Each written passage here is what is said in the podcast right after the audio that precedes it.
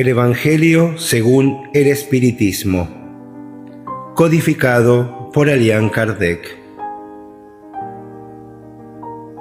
Capítulo 10. Bienaventurados los que son misericordiosos. Perdonad para que Dios os perdone reconciliarse con los adversarios. El sacrificio más agradable a Dios. La paja y la viga en el ojo. No juzguéis para que no seáis juzgados. El que esté sin pecado, que le arroje la primera piedra. Instrucciones de los Espíritus. Perdón de las ofensas. La indulgencia. ¿Está permitido reprender al prójimo, observar sus imperfecciones y revelar el mal que comete?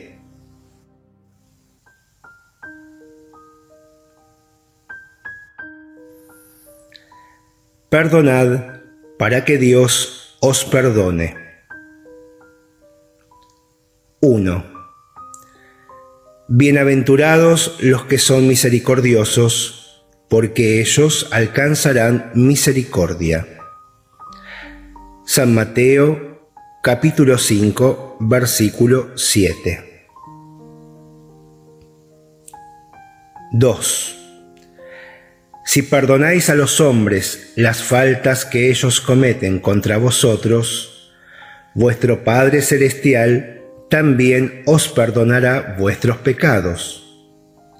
Pero si no perdonáis a los hombres cuando os ofenden, vuestro Padre tampoco os perdonará vuestros pecados. San Mateo capítulo 6 versículos 14 y 15. 3. Si tu hermano pecó contra ti, vete y hazle ver su falta en privado, a solas con él. Si te escucha, habrás ganado a tu hermano. Entonces Pedro se aproximó a él y le dijo, Señor, ¿Cuántas veces perdonaré a mi hermano cuando haya pecado contra mí? ¿Hasta siete veces? Jesús le respondió, No te digo hasta siete veces, sino hasta setenta veces siete veces. San Mateo capítulo 18 versículos 15, 21 y 22. 4. La misericordia es el complemento de la mansedumbre, porque el que no es misericordioso no puede ser manso ni pacífico. La misericordia consiste en el olvido y el perdón de las ofensas el odio y el rencor denotan un alma sin elevación ni grandeza. El olvido de las ofensas es propio del alma elevada, que está más allá del alcance de los golpes que se pretenda lanzar sobre ella. Una siempre está ansiosa, su susceptibilidad es sombría y desbordante de hiel. La otra es serena, plena de mansedumbre y caridad. Desdichado el que dice, jamás perdonaré, porque si no lo condenan los hombres, por cierto, Dios lo hará. ¿Con qué derecho reclamaría el perdón de sus propias faltas si él mismo no perdona las de los otros?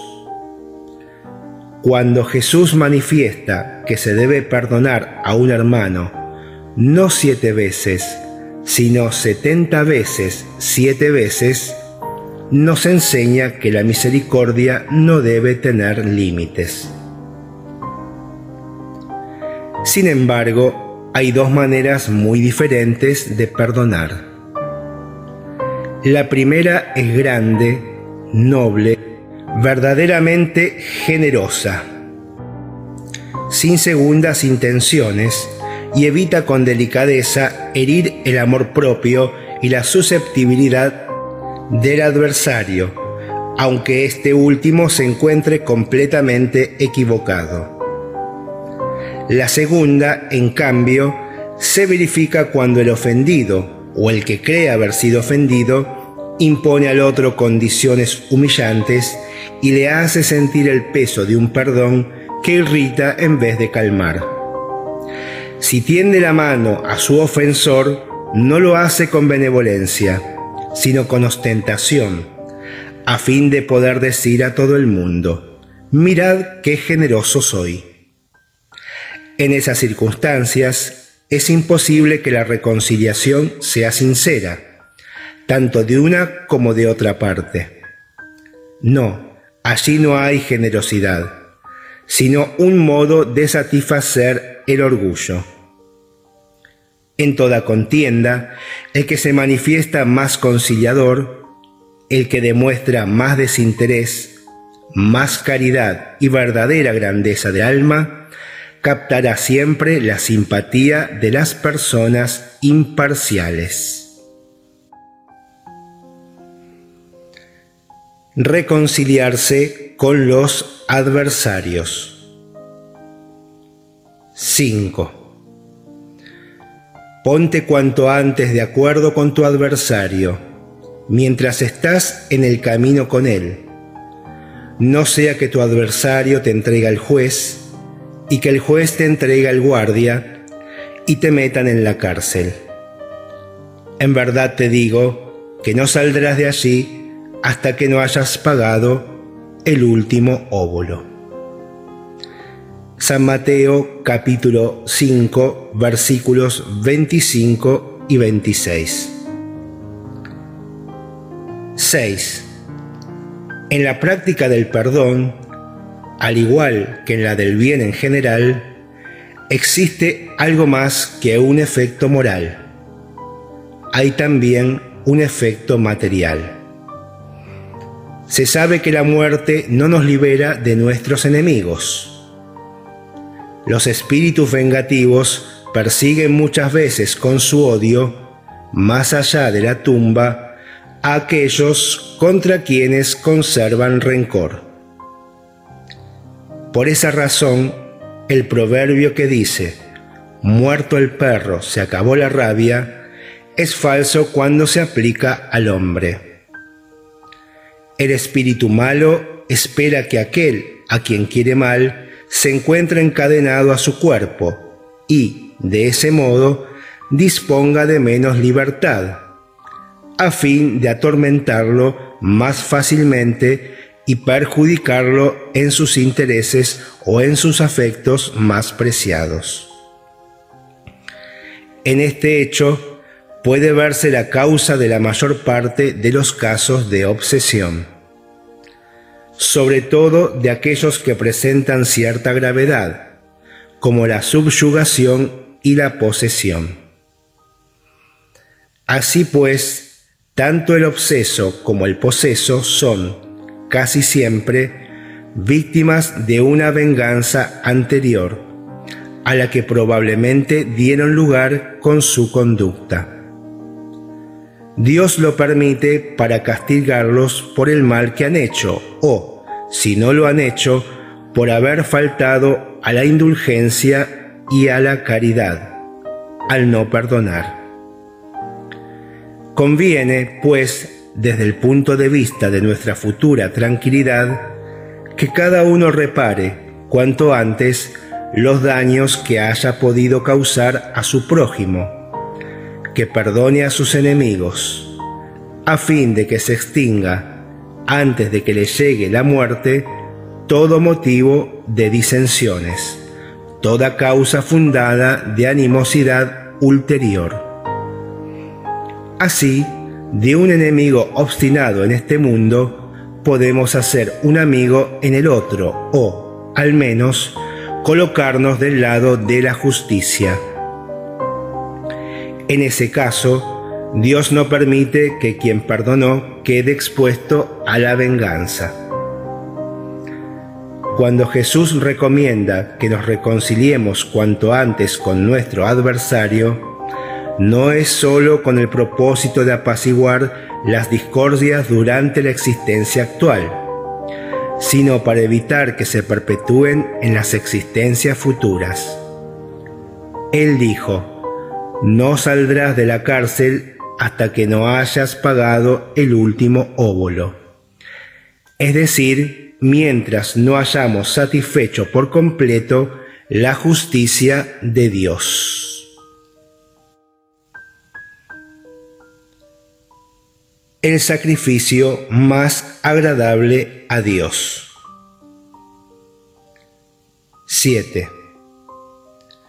Si, pues, al presentar tu ofrenda en el altar, te acuerdas de que tu hermano tiene algo contra ti, Deja tu ofrenda allí, al pie del altar, y ve primero a reconciliarte con tu hermano.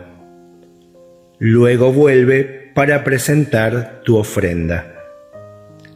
San Mateo capítulo 5 versículos 23 y 24. 8. Cuando Jesús dice, Ve a reconciliarte con tu hermano. Antes de presentar tu ofrenda en el altar, enseña que el sacrificio más agradable al Señor es el que el hombre hace de su propio resentimiento, que antes de presentarse ante Él para ser perdonado, es preciso que haya perdonado Él mismo y que haya reparado el daño que ha podido causar a sus hermanos. Solo entonces la ofrenda será aceptada, porque provendrá de un corazón puro, exento de todo pensamiento malo. Como los judíos ofrecían sacrificios materiales, Jesús materializó ese precepto. Él debía adaptar sus palabras a las costumbres de ese pueblo. El cristiano, por su parte, no ofrece bienes materiales. Ha espiritualizado el sacrificio, razón por la cual el precepto tiene más fuerza.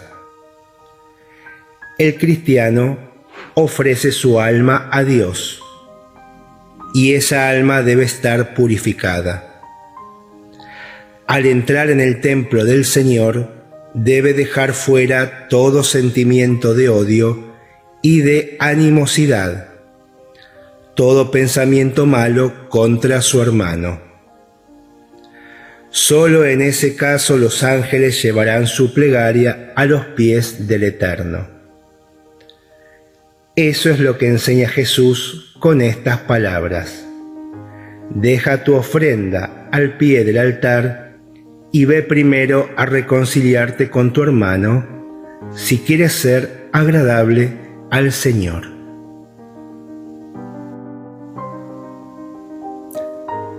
La paja y la viga en el ojo. 9.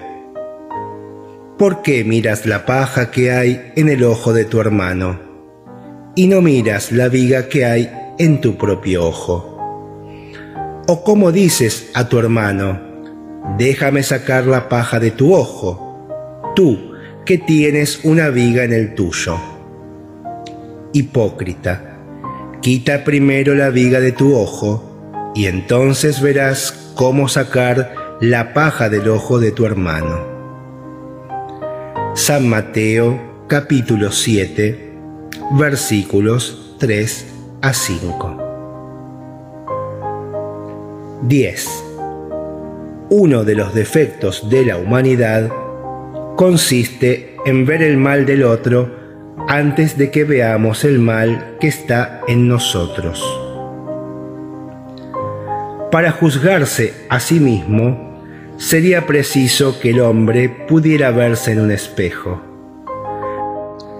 Transportarse, en cierto modo, fuera de sí, a fin de considerarse como otra persona y preguntarse, ¿qué pensaría yo si viese hacer a otro lo que yo hago?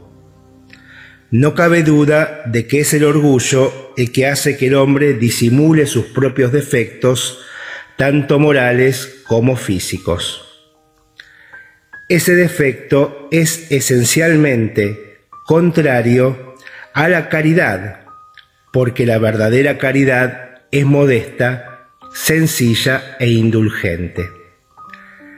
La caridad orgullosa es un absurdo, puesto que ambos sentimientos se neutralizan uno a otro. En efecto, ¿cómo es posible que un hombre suficientemente presuntuoso para creer en la importancia de su personalidad y en la supremacía de sus cualidades, tenga al mismo tiempo la abnegación necesaria para hacer resaltar en los demás el bien que podría eclipsarlo, en lugar del mal que lo realzaría. Si bien el orgullo es el padre de muchos vicios, es también la negación de muchas virtudes. Se lo encuentra en el fondo y como móvil de casi todas las acciones. Por eso Jesús se empeñó en combatirlo como el principal obstáculo del progreso.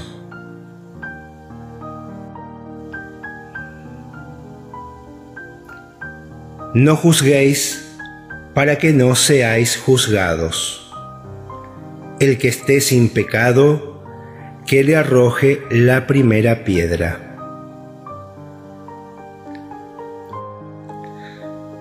Once. No juzguéis para que no seáis juzgados, porque seréis juzgados según el modo como hayáis juzgado a los otros. Y se empleará para con vosotros la misma medida que hayáis empleado para con ellos. San Mateo capítulo 7 versículos 1 y 2. 12. Entonces los escribas y los fariseos le trajeron una mujer que había sido sorprendida en adulterio. La pusieron de pie en medio del pueblo y dijeron a Jesús, Maestro, esta mujer acaba de ser sorprendida en adulterio. Ahora bien, Moisés nos ordenó en la ley que se la pide a las adúlteras. ¿Cuál es tu opinión acerca de eso? Y esto lo decían para tentarlo, a fin de tener de qué acusarlo. Pero Jesús, inclinándose, se puso a escribir con el dedo en la tierra. Y como ellos insistían en preguntarle, él se levantó y les dijo, aquel de vosotros que esté sin pecado, que le arroje la primera piedra. Luego se inclinó de nuevo y continuó escribiendo en la tierra. Ellos, al oír que Jesús habló de ese modo, se retiraron uno tras otro, y los ancianos se alejaron primero. Y así Jesús quedó a solas con la mujer que estaba en medio de la plaza. Entonces Jesús se incorporó y le dijo, Mujer, ¿dónde están los que te acusan? ¿Ninguno te condenó? Ella le dijo, No, Señor. Jesús le respondió, Tampoco yo te condenaré. Vete y en adelante no peques más. San Juan capítulo 8 versículos 3 a 11. 13. Aquel que esté sin pecado, que le arroje la primera piedra, dijo Jesús. Esta máxima hace de la indulgencia un deber, porque no hay nadie que no la necesite para sí mismo. Nos enseña que no debemos juzgar a los otros con mayor severidad que aquella con la que nos juzgamos a nosotros mismos, ni condenar en los demás lo que absolvemos en nosotros. Antes de reprochar una falta a alguien, miremos si no podría recaer sobre nosotros la misma reprobación. La reprobación de la conducta ajena puede tener dos motivos reprimir el mal o desacreditar a la persona cuyos actos se critican. Este último propósito nunca tiene disculpa, porque en ese caso solo existe maledicencia y maldad. El primero puede ser loable e incluso constituye un deber en ciertos casos, porque de ahí puede resultar un bien y porque de no ser así, el mal jamás sería reprimido en la sociedad. Por otra parte, ¿no debe el hombre cooperar en el progreso de su semejante? Así pues, este principio no debe ser tomado en su sentido absoluto. No juzguéis si no queréis ser juzgados, porque la letra mata mientras que el espíritu vivifica. Jesús no podía prohibir la reprobación de lo que está mal, puesto que Él mismo nos dio el ejemplo de ello y lo hizo en términos enérgicos. Con todo, quiso decir que la autoridad de la reprobación está en razón directa de la autoridad moral del que la pronuncia ser culpable de aquello mismo por lo que se recrimina a otro implica abdicar de esa autoridad. Además, es arrogarse el derecho de represión. La conciencia íntima, por otra parte, niega todo respeto y toda sumisión voluntaria a aquel que, investido de algún poder, viola las leyes y los principios que está encargado de aplicar. Para Dios, la única autoridad legítima es la que se apoya en el ejemplo que ella misma da del bien. Eso es igualmente lo que se destaca de las palabras de Jesús.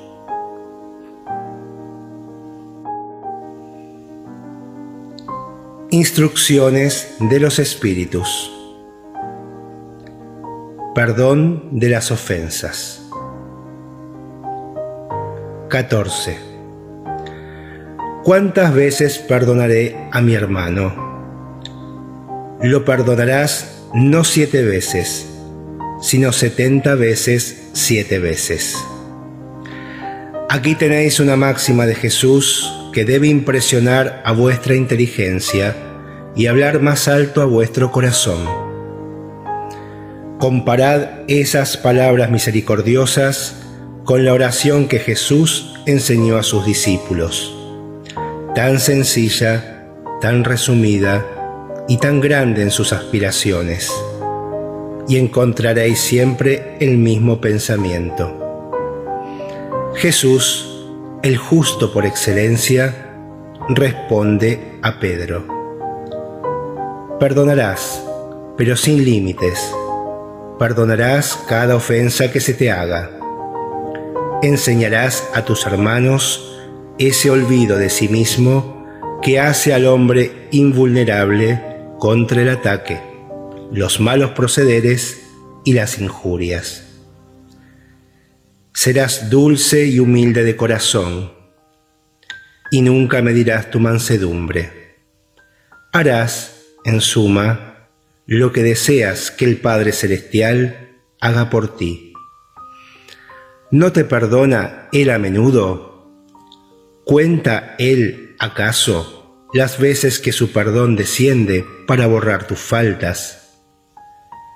Prestad atención, pues, a esa respuesta de Jesús y, como Pedro, aplicadla a vosotros mismos. Perdonad, sed indulgentes, caritativos, generosos y hasta pródigos de vuestro amor. Dad, porque el Señor os retribuirá. Perdonad, porque el Señor os perdonará. Rebajaos, porque el Señor os elevará. Humillaos, porque el Señor os hará sentar a su derecha. Id, mis bien amados, estudiad y comentad estas palabras que os dirijo de parte de aquel que, desde lo alto de los esplendores celestiales, mira siempre hacia vosotros y prosigue con amor la tarea ingrata que empezó hace 18 siglos. Perdonad a vuestros hermanos, como tenéis necesidad de que ellos os perdonen a vosotros.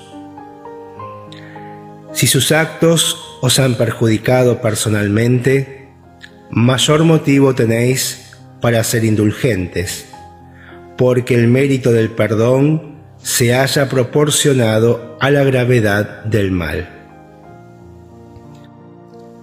No tendríais ningún merecimiento al perdonar los errores de vuestros hermanos si solo os hubiesen hecho pequeñas heridas. Espíritas, no olvidéis nunca que tanto en palabras como en acciones, el perdón de las injurias no debe ser un término vano. Si os llamáis espíritas, sedlo realmente. Olvidad el mal que os hayan hecho y no penséis sino en una cosa, el bien que podéis dar a cambio. El que ha ingresado en este camino no debe apartarse de él, ni siquiera con el pensamiento, porque también sois responsables de vuestros pensamientos que Dios conoce.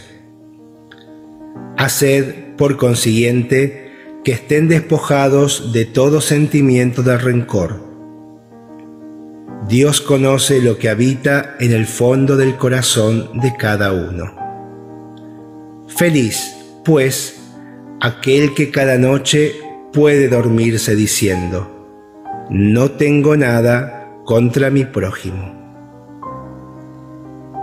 Simeón, Purdeos, 1862. 15. Perdonar a los enemigos es pedir perdón para uno mismo. Perdonar a los amigos es darles una prueba de amistad. Perdonar las ofensas es mostrarse mejor de lo que se era. Perdonad, pues, amigos míos, a fin de que Dios os perdone.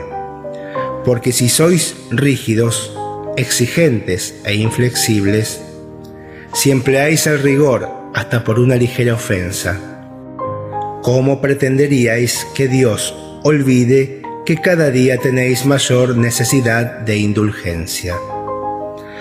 Oh, desdichado el hombre que dice, nunca perdonaré porque pronuncia su propia condena. Además, ¿quién sabe si, al descender hasta el fondo de sí mismo, no reconocería que ha sido el agresor? ¿Quién sabe si, en esa lucha que empieza por un alfilerazo y concluye en una ruptura, no fue él mismo quien dio el primer golpe? Si no se le ha escapado alguna palabra ofensiva, si ha procedido con la moderación necesaria? Sin duda, su adversario comete un error al manifestarse tan susceptible, pero esa es una razón más para ser indulgente con él y para que no merezca los reproches que se le dirigen. Admitamos que aquel hombre haya sido realmente ofendido en alguna circunstancia. ¿Quién le dice que él mismo no envenenó la situación con represalias? ¿Y qué hizo que degenerara en una querella formal lo que fácilmente hubiera podido quedar en el olvido? Si dependía de él impedir las consecuencias de esa acción y no lo hizo, es culpable. Admitamos, por último, que no tenga absolutamente ningún cargo que hacerse. En ese caso, tendrá mucho más mérito si se muestra clemente. Con todo, hay dos maneras muy diferentes de perdonar. Está el perdón de los labios y también el del corazón. Muchas personas dicen acerca de su adversario, lo perdono, mientras que interiormente experimentan un placer secreto por el mal que le ocasionan y alegan que eso es lo que se merece. ¿Cuántos dicen, yo perdono? Y añaden, pero no me reconciliaré nunca, no lo volveré a ver en mi vida. ¿Acaso ese es el perdón según el Evangelio? No. El verdadero perdón, el perdón cristiano, es aquel que echa un velo sobre el pasado. Es el único que os será tomado en cuenta. Porque Dios no se contenta con las apariencias. Sondea el fondo de los corazones y los pensamientos más secretos. Nadie se impone a él con palabras vanas ni con apariencias. El olvido completo y absoluto de las ofensas es propio de las almas grandes. El rencor es en todos los casos una señal de bajeza y de inferioridad. No olvidéis que el verdadero perdón se reconoce mucho más en los actos que en las palabras. Pablo, apóstol, León, 1861.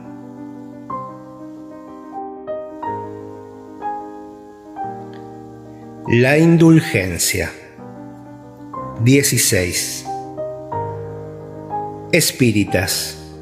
Hoy queremos hablaros de la indulgencia ese sentimiento tan dulce y fraternal que todo hombre debe tener para con sus hermanos, pero que muy pocos ponen en práctica. La indulgencia no ve los defectos del prójimo, o si los ve, evita hablar de ellos o divulgarlos. Por el contrario, los oculta con el fin de que sólo ella los conozca y si la malevolencia los descubre, siempre tiene a mano una excusa para disimularlos, es decir, una excusa plausible, formal, y no de aquellas que, con la apariencia de atenuar la falta, la hacen resaltar con pérfida maestría.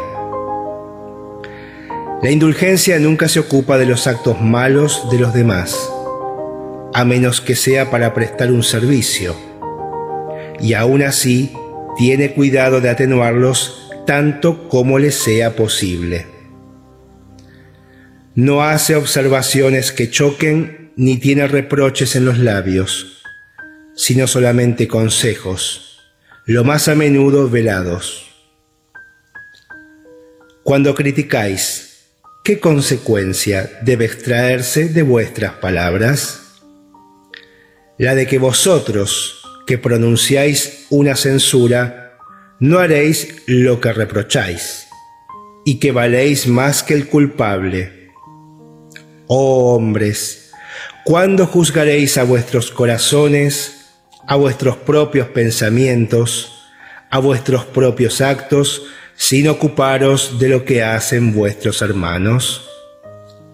¿Cuándo dirigiréis vuestra severa mirada solo hacia vosotros mismos? Sed, pues, severos para con vosotros e indulgentes para con los demás. Recordad a aquel que juzga en última instancia, que ve los pensamientos secretos de cada corazón y que, por consiguiente, disculpa a menudo las faltas que vosotros censuráis, o condena las que disculpáis, porque conoce el móvil de todos los actos. Recordad que vosotros, que exclamáis tan alto la palabra anatema, quizás habéis cometido faltas más graves. Sed indulgentes, amigos míos, porque la indulgencia atrae, calma, rescata, mientras que el rigor desalienta, aparta e irrita. José Espíritu Protector, Burdeos, 1863. 17. Sed indulgentes para con las faltas del prójimo, cualesquiera que sean. Solo juzgad con seriedad vuestras propias acciones, y el Señor empleará la indulgencia para con vosotros, así como vosotros la habéis empleado para con los demás.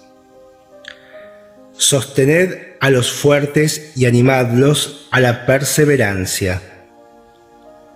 Fortaleced a los débiles y enseñadles la bondad de Dios, que toma en cuenta hasta el menor arrepentimiento. Mostrad a todos el ángel de la penitencia, que extiende sus blancas alas sobre las faltas de los humanos y las oculta de ese modo ante aquel que no puede tolerar lo que es impuro. Comprended la misericordia infinita de vuestro Padre y no olvidéis jamás de decirle con vuestro pensamiento y sobre todo con vuestros actos, perdona nuestras ofensas, así como nosotros perdonamos a los que nos han ofendido. Comprended el valor de esas sublimes palabras, pues no solo la letra es admirable, sino también la enseñanza que encierra. ¿Qué solicitáis al Señor cuando le imploráis que os perdone? ¿Es solo el olvido de vuestras ofensas? Ese olvido os dejaría en la nada, porque si Dios se contentase con olvidar vuestras faltas, Él no castigaría, pero tampoco recompensaría. La recompensa no puede ser el precio del bien que no se ha hecho, y menos aún el del mal que se ha causado, aunque ese mal haya sido olvidado. Al pedir a Dios perdón para vuestras transgresiones, le pedís el favor de su gracia para que no volváis a caer, así como la fuerza necesaria para entrar en un camino nuevo, el de la sumisión y el del amor, en el que al arrepentimiento podréis añadir la reparación. Cuando perdonéis a vuestros hermanos, no os contentéis con correr el velo del olvido sobre sus faltas, pues ese velo suele ser muy transparente para vuestra mirada. Cuando los perdonéis, ofrecerles al mismo tiempo vuestro amor. Haced por ellos lo que quisierais que el Padre Celestial hiciera por vosotros reemplazad la cólera que mancha por el amor que purifica. Predicad con el ejemplo esa caridad activa, infatigable, que Jesús os ha enseñado. Predicadla como Él mismo lo hizo durante todo el tiempo que vivió en la tierra, visible a los ojos del cuerpo, y como la predica también sin cesar desde que solo es visible a los ojos del Espíritu. Seguid ese divino modelo. No os apartéis de sus huellas. Ellas os conducirán al refugio donde encontraréis el reposo después de la lucha. Cargad vuestra cruz como Él lo hizo y subid penosamente vuestro calvario, pero con valor, pues en su cima está la glorificación. Juan, obispo de Burdeos, 1862. 18. Queridos amigos, sed severos para con vosotros mismos e indulgentes para con las debilidades de los otros. Esta es también una práctica de la santa caridad que muy pocas personas observan. Todos tenéis malas inclinaciones que vencer defectos que corregir, costumbres que modificar. Todos tenéis que desprenderos de una carga más o menos pesada para ascender a la cima de la montaña del progreso. ¿Por qué, pues, sois tan clarividentes en relación con el prójimo y tan ciegos en relación con vosotros mismos? ¿Cuándo dejaréis de advertir en el ojo de vuestro hermano la paja que lo molesta? Para ver en vosotros la viga que os ciega y os hace andar de caída en caída. Creed en vuestros hermanos los espíritus. Todo hombre suficientemente orgulloso para considerarse superior en virtud y en mérito, a sus hermanos encarnados es insensato y culpable, y Dios le castigará en el día de su justicia.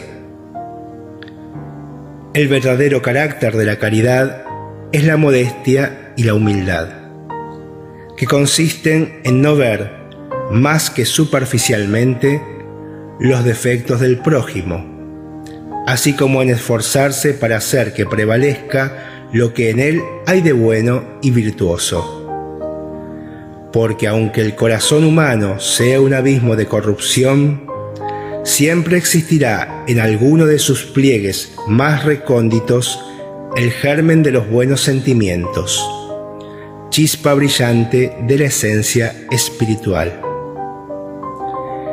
Espiritismo, doctrina consoladora y bendita Felices los que te conocen y hayan provecho en las saludables enseñanzas de los Espíritus del Señor.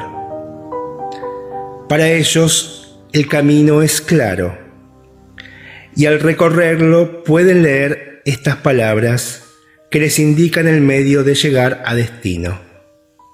Caridad práctica, caridad del corazón, caridad para con el prójimo como para uno mismo. En una palabra, caridad para con todos y amor de Dios por encima de todas las cosas. Porque el amor de Dios resume todos los deberes y porque es imposible amar realmente a Dios sin practicar la caridad, de la que Él ha hecho una ley para todas sus criaturas. Dufetre, obispo de Nevers, Burdeos.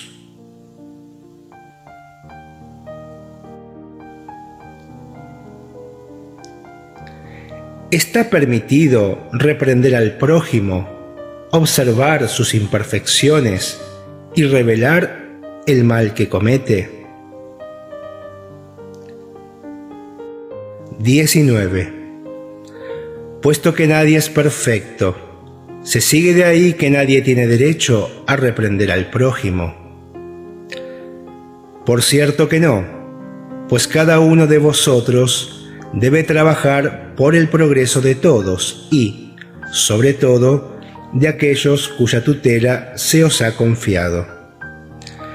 No obstante, por esa misma razón, debéis hacerlo con moderación y con un fin útil, y no como se hace la mayor parte de las veces, por el placer de denigrar. En este último caso, la reprobación es una maldad. En el primero, es un deber que la caridad ordena cumplir con todos los miramientos posibles.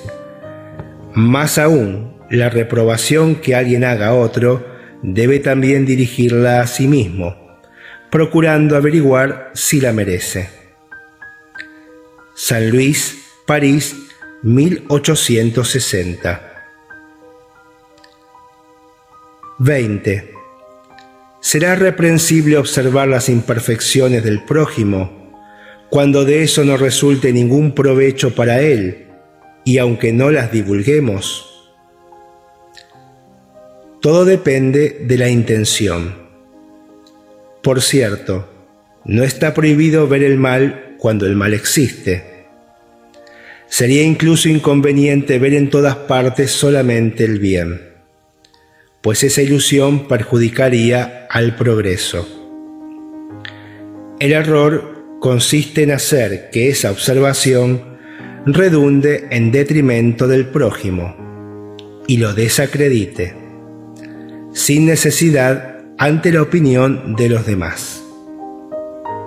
También sería reprensible hacerlo solo para complacerse uno mismo con un sentimiento de malevolencia y de satisfacción por encontrar a los otros en falta. Todo lo contrario sucede cuando, al echar un velo sobre el mal, para ocultarlo a los demás, nos limitamos a observarlo para provecho personal, es decir, para ejercitarnos en evitar lo que reprobamos en el prójimo. Por otra parte, esa observación no es útil para el moralista. ¿Cómo podría él describir los males de la humanidad si no estudiara los modelos? San Luis, París, 1860. 21. ¿Habrá casos en los que sea útil revelar el mal ajeno? Esta cuestión es muy delicada y aquí es preciso que hagamos un llamado a la caridad bien entendida. Si las imperfecciones de una persona solo la perjudican a ella misma, no habrá ninguna utilidad en darlas a conocer. En cambio, si pueden ocasionar perjuicio a otros, debemos preferir el interés del mayor número al interés de uno solo. Según las circunstancias, desenmascarar la hipocresía y la mentira puede constituir un deber porque más vale que caiga un hombre y no que muchos lleguen a ser sus víctimas. En un caso así, es necesario evaluar la suma de las ventajas y de los inconvenientes. San Luis, París, 1860.